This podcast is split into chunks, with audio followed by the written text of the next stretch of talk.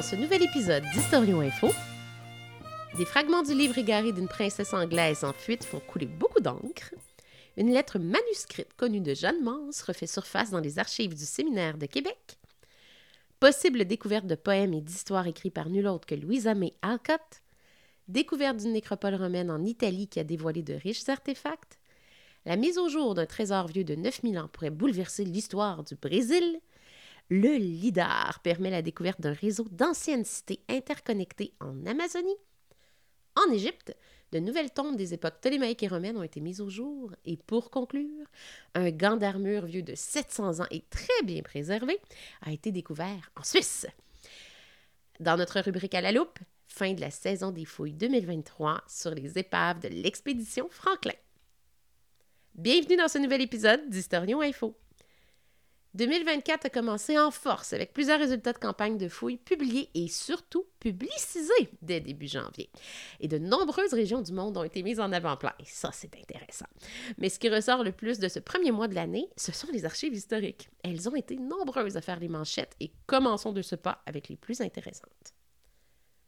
Les archives néerlandaises ont attiré l'attention de nombreux médias en début d'année avec l'annonce de la découverte de fragments de livres qui pourraient être associés à une princesse anglaise qui avait fui son royaume au 11e, siècle. Et depuis plusieurs décennies, bien, il y a des fragments du même manuscrit qui ont été retrouvés un peu partout dans plusieurs pays comme l'Angleterre, la Pologne, l'Allemagne. Et c'est une découverte aux Pays-Bas qui vient peut-être d'offrir une clé pour percer ce vieux mystère d'archives. Pork est un historien culturel de l'Angleterre du début du Moyen Âge et il est aussi chercheur à l'Université néerlandaise de Leyde.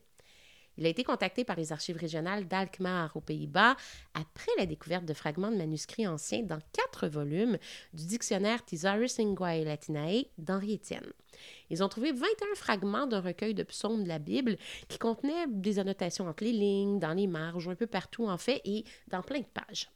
En les étudiant de plus près, euh, le chercheur a réalisé qu'ils appartenaient au même ouvrage dont des fragments étaient découverts occasionnellement ailleurs en Europe et cela depuis plusieurs décennies. Et donc, après avoir étudié les fragments, il en est venu à la conclusion qu'ils ont peut-être appartenu à une princesse anglaise du nom de Gunilde, qui aurait fui en Europe après la conquête normande de l'Angleterre par Guillaume le Conquérant en 1066. Alors, comment ces fragments ont-ils pu être répartis sur le continent. Eh bien, le chercheur a précisé sur son blog en particulier qu'il était courant au 16e, 17e siècle que les relieurs emploient du parchemin, ce qui, il faut dire, était très dispendieux à l'époque. Or, ils avaient des solutions pour diminuer les frais qui étaient ben, de découper d'anciens manuscrits qui avaient perdu leur valeur et l'intérêt du public au fil du temps, ce qui peut facilement être le cas de vieux ouvrages des psaumes à Québec, dans les archives du séminaire, l'archiviste Peter Gagné du Musée de la Civilisation a quant à lui reçu une demande surprise du directeur général du Musée des Hospitalières de l'Hôtel-Dieu de Montréal, Paul Labonne. Il croyait que certains papiers de Jeanne Mance se trouvaient dans les archives du séminaire de Québec. Eh bien, en effet, dans les papiers de Monseigneur François de Laval, ils ont découvert une lettre manuscrite de nul autre que Jeanne Mance, rédigée autour de 1665. Il faut dire par contre que le contenu de cette lettre était déjà connu parce qu'il avait été reproduit en 1962 par Marie-Claire Daveluy dans sa biographie de Jeanne Mance. Mais la lettre originale n'avait pas été revue. Sa redécouverte dans les archives du séminaire de Québec nous laisse comprendre que certains documents de la succession de Jeanne Mance n'avaient pas été détruits, entre autres dans un incendie, et donc certains documents originaux se trouvent dans les anciens papiers qui ont été conservés de Monseigneur François de Laval. Et au-delà des questions qui ont été soulevées sur la réelle importance ou non de l'annonce, Notons qu'il est toujours intéressant de voir des archives aussi anciennes, soit du 17e siècle, écrites de plus par des personnages importants de notre histoire comme Jeanne Mance, être présentées dans les médias et donc au grand public. Toujours dans le fascinant monde des archives. Oh, on n'a pas fini. Ce sont cette fois de courtes histoires et des poèmes qui ont aussi fait les manchettes dans les derniers jours. En effet, Max Chapnick, qui est professeur associé à la Northeastern University, croit que les textes qu'il a découverts lors de ses recherches sur le spiritualisme et le mesmérisme dans les archives numérisées du journal American Antiquarian Society sont de la plume de nul autre que Louisa May Alcott, autrice du célèbre roman les quatre filles du docteur March. C'est notamment une histoire intitulée Le fantôme qui a éveillé les soupçons du chercheur. Il a vu le nom de Gould à la fin de l'histoire et il n'a pas cru qu'elle puisse être de Louisa May, Alcott. Mais hmm, le style le dérangeait Il a relu l'histoire une fois, deux fois, trois fois. Et non seulement le style lui ressemblait finalement, car il a publié des histoires semblables dans d'autres journaux, mais son nom à elle est mentionné dans le texte. Pour appuyer cette théorie, euh, Gould est, que Gould est un pseudonyme, en fait, de Louisa May Alcott, eh bien, le chercheur a aussi découvert dans les archives quatre poèmes écrits par Flora Fairfield, qui ça, c'est un pseudonyme en fait connu de Louisa May Alcott. il a trouvé aussi une histoire écrite sous son propre nom qui parle d'un jeune peintre. Alors, les spécialistes de l'œuvre de la vie de Louisa May Alcott ont été interpellés et l'avenir nous dira si nous avons un nouveau pseudonyme et donc de nouveaux textes de cette célèbre autrice qui ont bel et bien été découverts. Alors, c'est à suivre.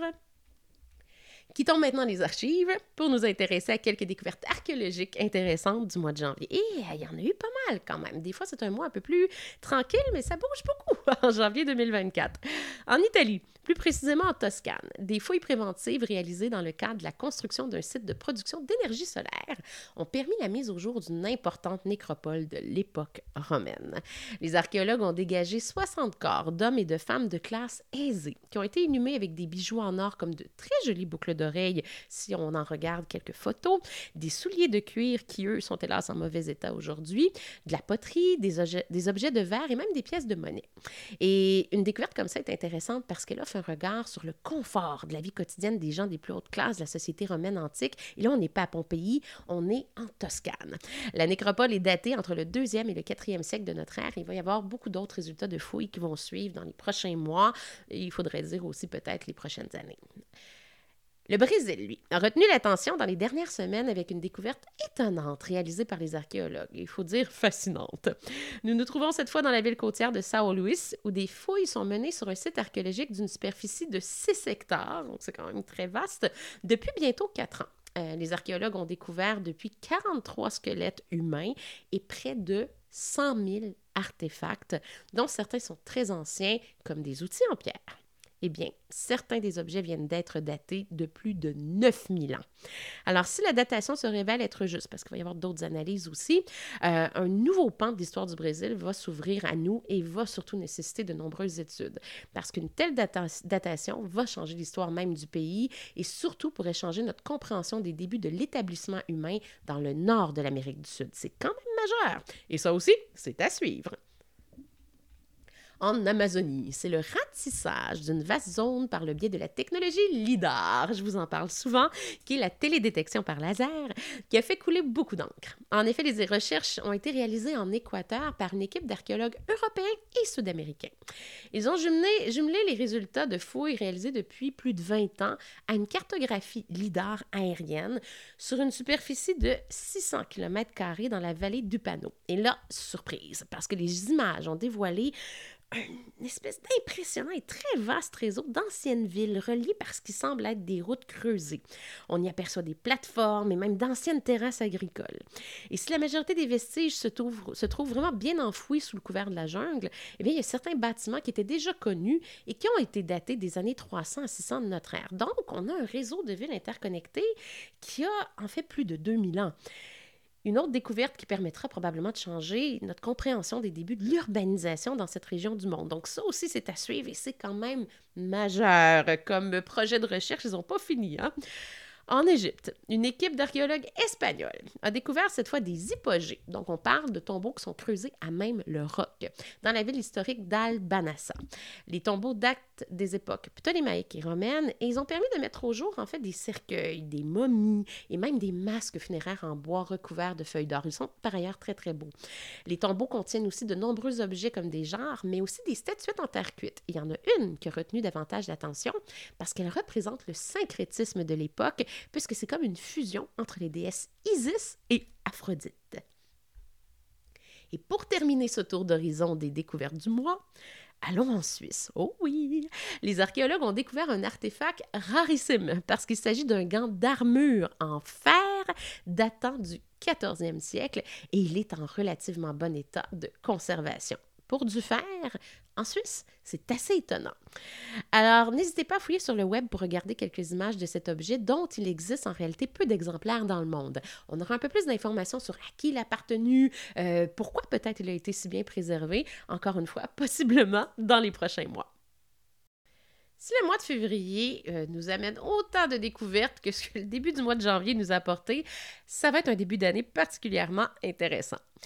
Alors, je vous rappelle que si vous souhaitez lire davantage sur les actualités qui sont évoquées dans le bloc 1, euh, vous avez simplement à utiliser les mots-clés de l'introduction qui devraient vous aider à trouver des articles sur les sujets dans vos moteurs de recherche. Vous pouvez aussi suivre mes actualités quotidiennes sur mes comptes Facebook Historiophile et Evelyne Ferron Historienne, de même que sur mon compte X. Passons maintenant à notre rubrique à la loupe. Dans cette partie du balado, nous approfondissons nos connaissances sur un sujet au cœur de l'actualité. Et le 22 janvier dernier, Parc Canada a publié un rapport de sa saison de fouilles sur les célèbres épaves du HMS Terror et du HMS Erebus, les navires jadis pilotés dans le cadre de l'expédition Franklin. Lors de la saison estivale 2023, les archéologues ont effectué 68 plongées sur 12 jours sur l'épave du HMS Erebus pour continuer à enquêter et à la documenter.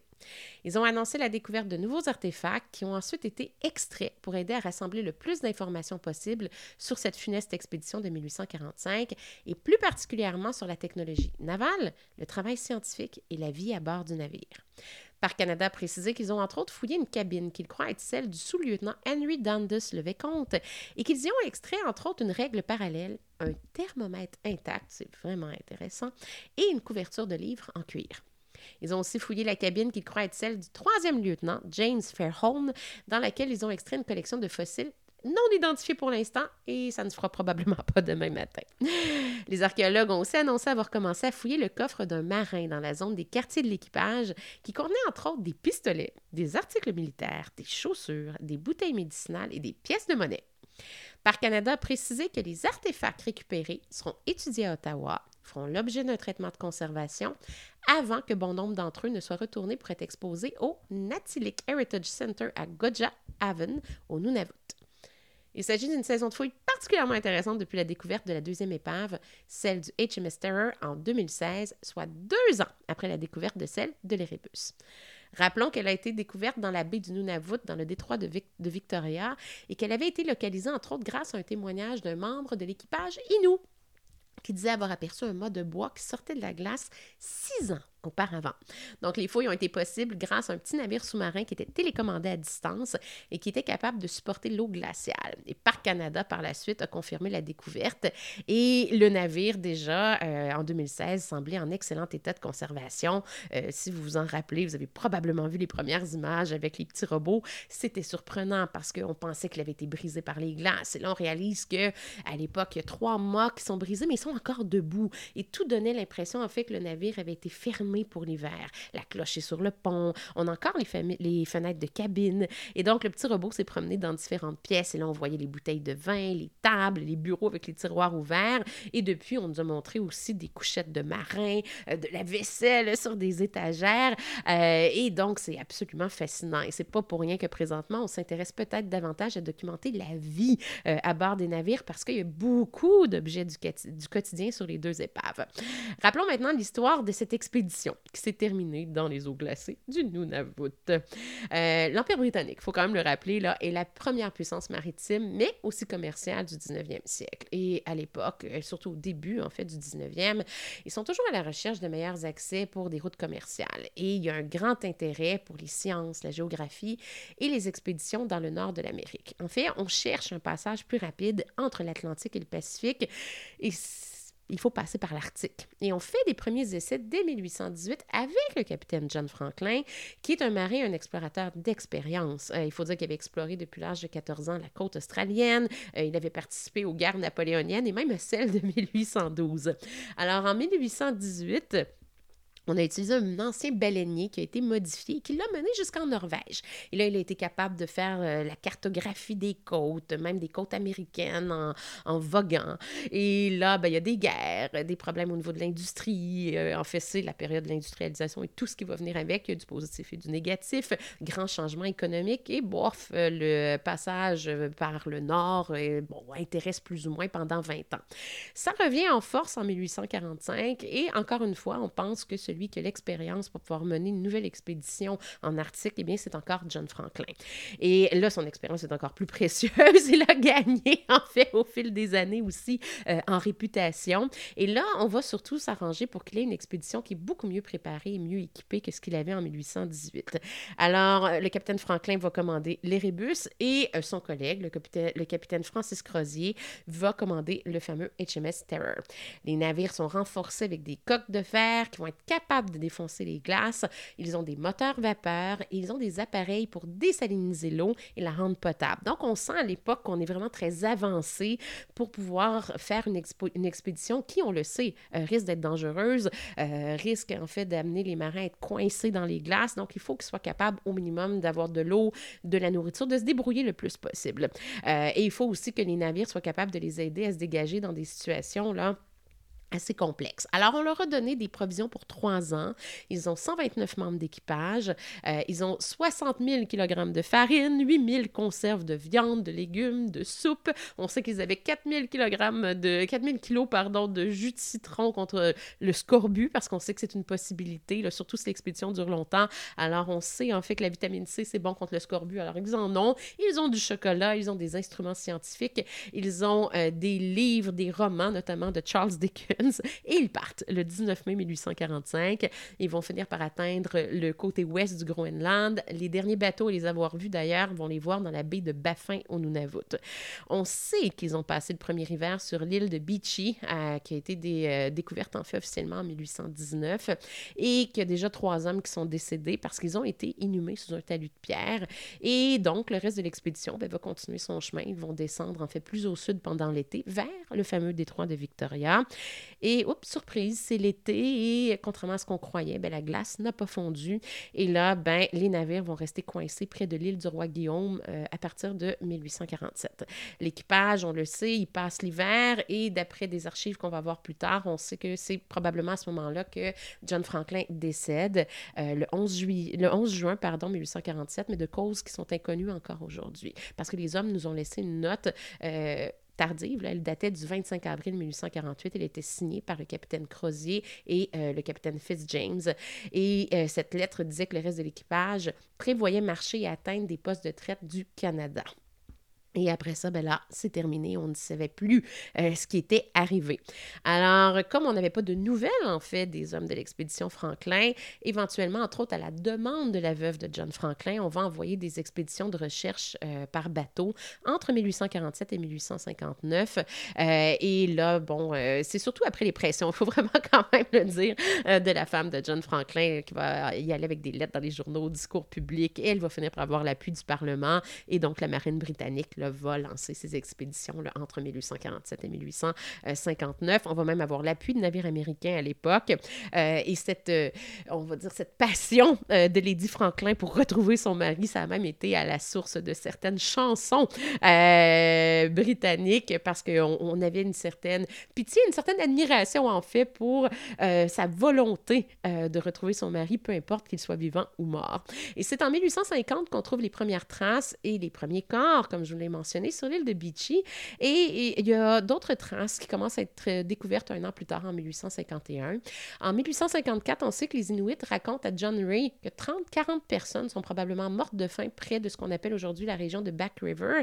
Et euh, on va finir par trouver euh, des ustensiles qui semblent avoir appartenu à Crozier, à Franklin. et là, les Britanniques entendent des témoignages qui, par, bon, les interprètes les dérangent peut-être un peu sur la possibilité de cannibalisme. Et ça, ça va insurger en fait l'Angleterre et même Charles Dickens qui va faire mais quelle horreur, c'est impossible.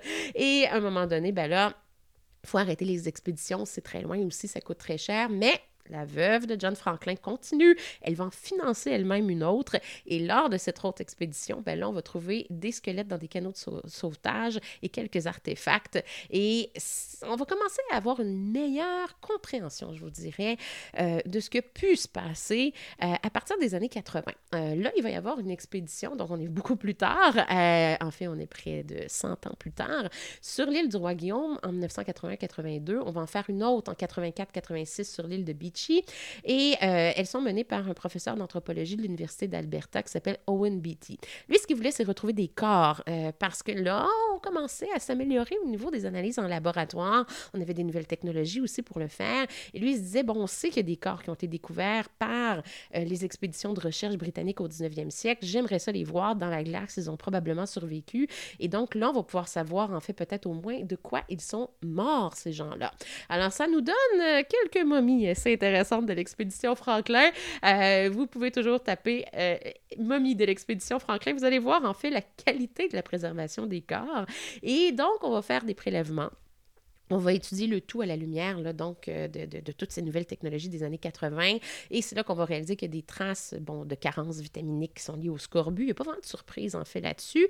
Mais euh, ce qui, pendant longtemps, a amené des théories qui sont aujourd'hui éliminées, c'est qu'on avait trouvé un taux anormalement élevé de plomb. Et euh, aujourd'hui, on pense peut-être que c'est lié au système de filtration de l'eau, mais il y a des gens qui se disaient, ben, c'est les conserves. Les conserves, c'est ça, ils n'étaient pas bien fermés, ça, ça a contaminé leur nourriture, puis ils sont tous morts ou presque euh, d'une contamination au plomb. Euh, aujourd'hui, on élimine en fait, depuis de nouvelles études écossaises, entre autres des euh, tissus humains, cette possibilité.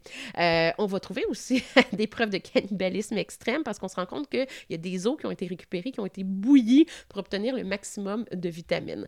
Donc, ce qu'on sait aujourd'hui, c'est que c'est sûr que les conditions dans lesquelles ils ont vécu jusqu'à leur décès ont dû être particulièrement difficiles, surtout avec le manque de nourriture, le froid, etc.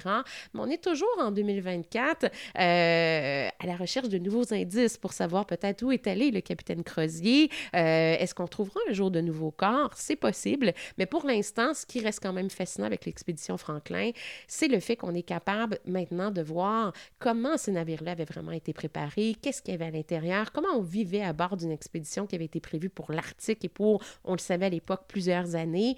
Euh, et tous ces objets-là, en fait, ben, rappellent l'humanité d'une telle expédition. Il y avait quand même 129 membres d'équipage euh, qui cohabitaient sur ces deux navires-là et euh, chaque petit objet ben, nous raconte un peu plus leur vie euh, et donc ça change un peu, je vous dirais, les perspectives que de simplement parler de la tragédie et de la mort. Alors, on a un côté peut-être un petit peu plus lumineux qui peut arriver avec la découverte de ces deux épaves-là. Alors, toujours à suivre grâce aux équipes de Parc Canada. je vous dis à bientôt pour nouvel épisode d'Historio Info, possiblement dans à peu près un mois.